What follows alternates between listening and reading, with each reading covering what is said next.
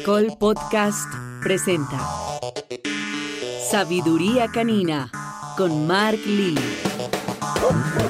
Es increíble, pero sucedió en los últimos tres años una curva impresionante de la tenencia de mascotas en los hogares. Evidentemente, la pandemia causó un efecto explosivo en esto y fue em, el causal número uno de la razón por la cual esto se catapultó de una manera impresionante. Es importante recalcar que muchas de estas nuevas adquisiciones de mascotas, muchas de estas tomas de decisiones de muchas familias, de miles de millones de familias, que tomaron la decisión en estos momentos de pandemia, de alguna manera u otra, lo venían pensando. Encontraron en la pandemia una excusa, encontraron de pronto algunos argumentos en ese momento, muchas veces poco analizados y realmente, pues, de algún criterio muy bajo frente al tema de lo que era tener una mascota en el hogar, pero simplemente que mis hijos lo habían pedido, que nos sentíamos muy solos, que estaba en el momento perfecto, que pasábamos mucho tiempo en la casa.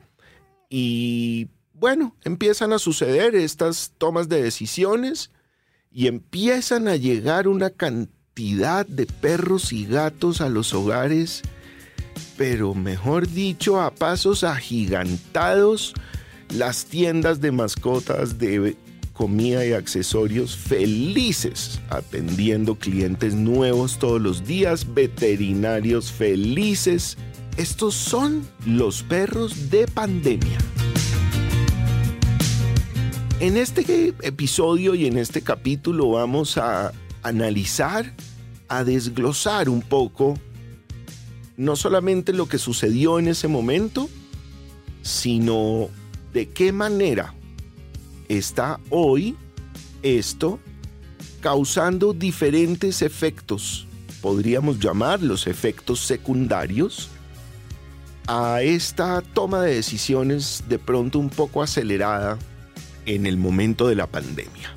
Así que viajemos desde ese momento del 2019 cuando en marzo empieza a estallar por todas partes y empieza a propagarse la enfermedad del COVID-19 y nos guardan en las casas. Hmm. Creo que realmente no teníamos ni idea de lo que estábamos enfrentando, ni de los tiempos, ni obviamente de qué implicaba o cómo implicaba el hecho de tener una mascota en el hogar o tomar la decisión finalmente de tener una mascota en el hogar. Pues en ese momento yo les cuento que a mí me agarra la pandemia iniciando y en ese momento tenía nueve perros en mi casa. Nueve perros que lo primero que pensé en ese momento es cómo los voy a alimentar. Me voy a quedar sin trabajo. ¿De dónde voy a sacar para sostener no solamente a mi familia y a los gastos directos de tener hijos, colegios, medicinas, seguros médicos?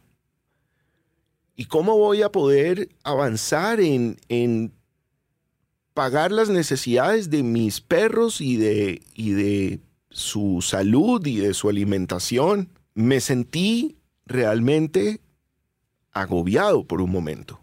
Fueron días y de pronto semanas de mucha preocupación. Escuchábamos todos los días en las noticias cómo no sé cuántos miles contagiados todos los días en todas partes del mundo.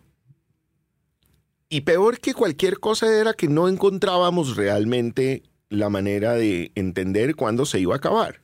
No sabíamos nada del tema.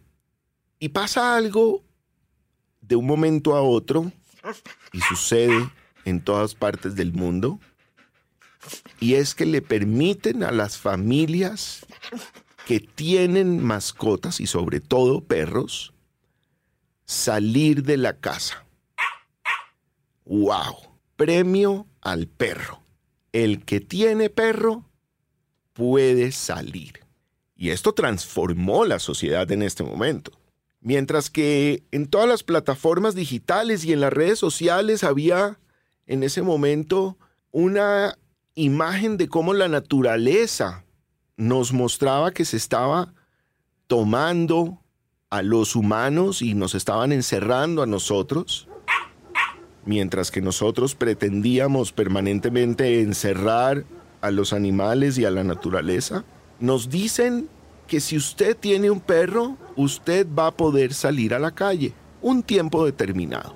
Algunos lo implementaron por zonas geográficas, otros lo implementaron por tiempo, y empieza esto a generar un impacto en la sociedad que hace que todo el mundo quiera tener una mascota. Sumado a la compañía, sumado al amor, sumado a la decisión que estaba pendiente, este factor de tiempo en la calle se vuelve determinante. Existieron después algunas imágenes inclusive chistosas del perro acostado en el tapete, mirando al amo y diciéndole por favor no me saques más, no quiero salir más.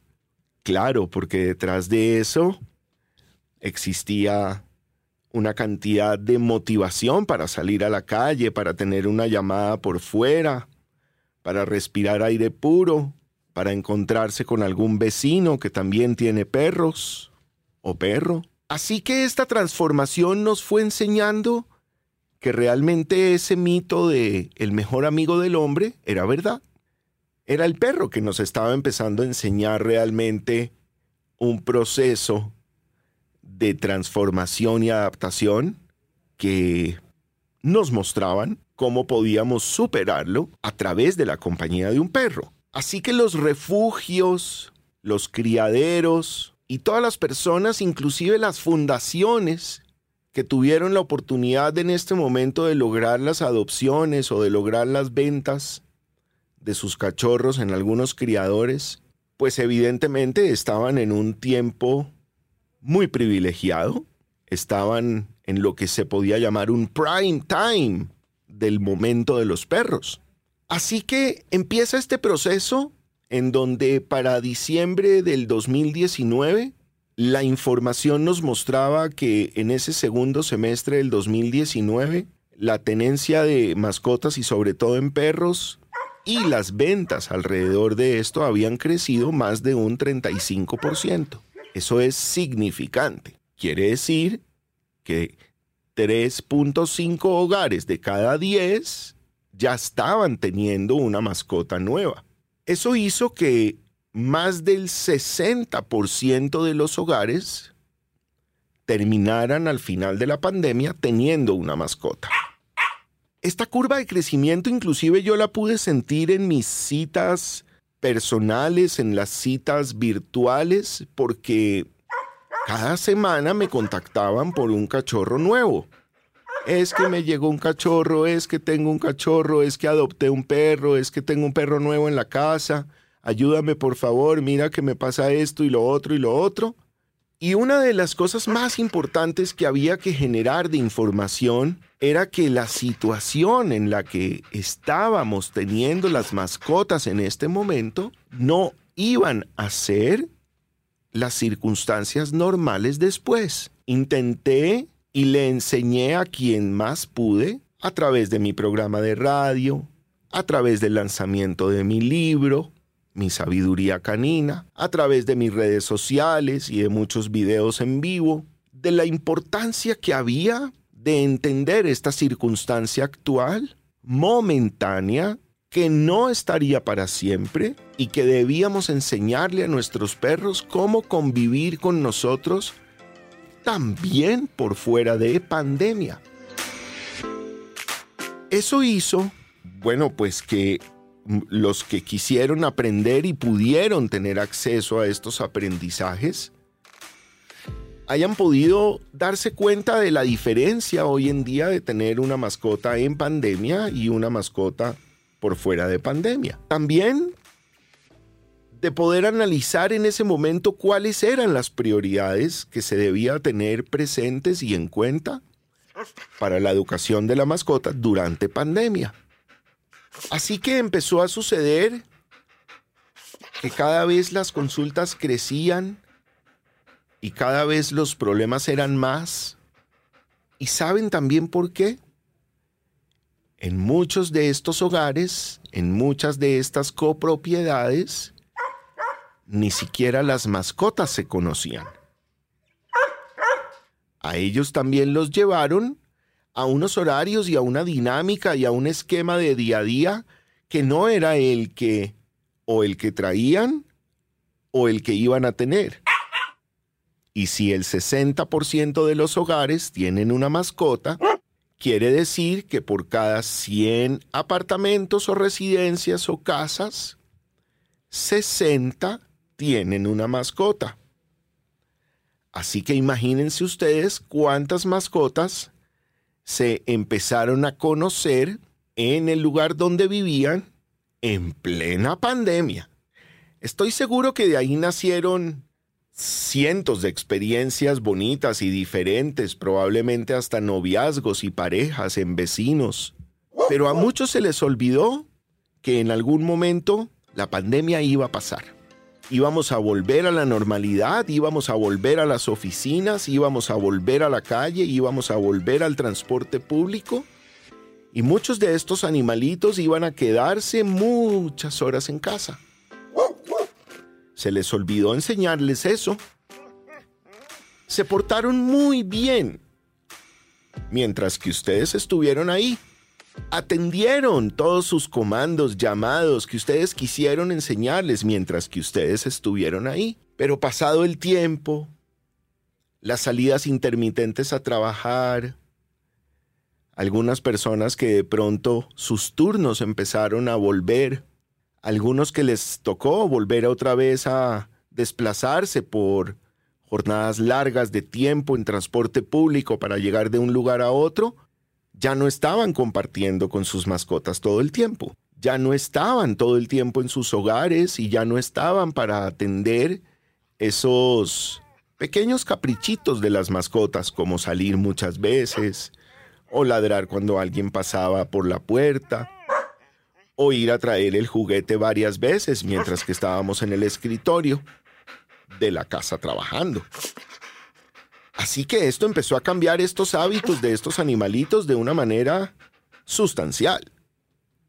Y empezó a mostrarles que habían otros hábitos que nadie les había enseñado y así mismo empezaron a llegar los problemas.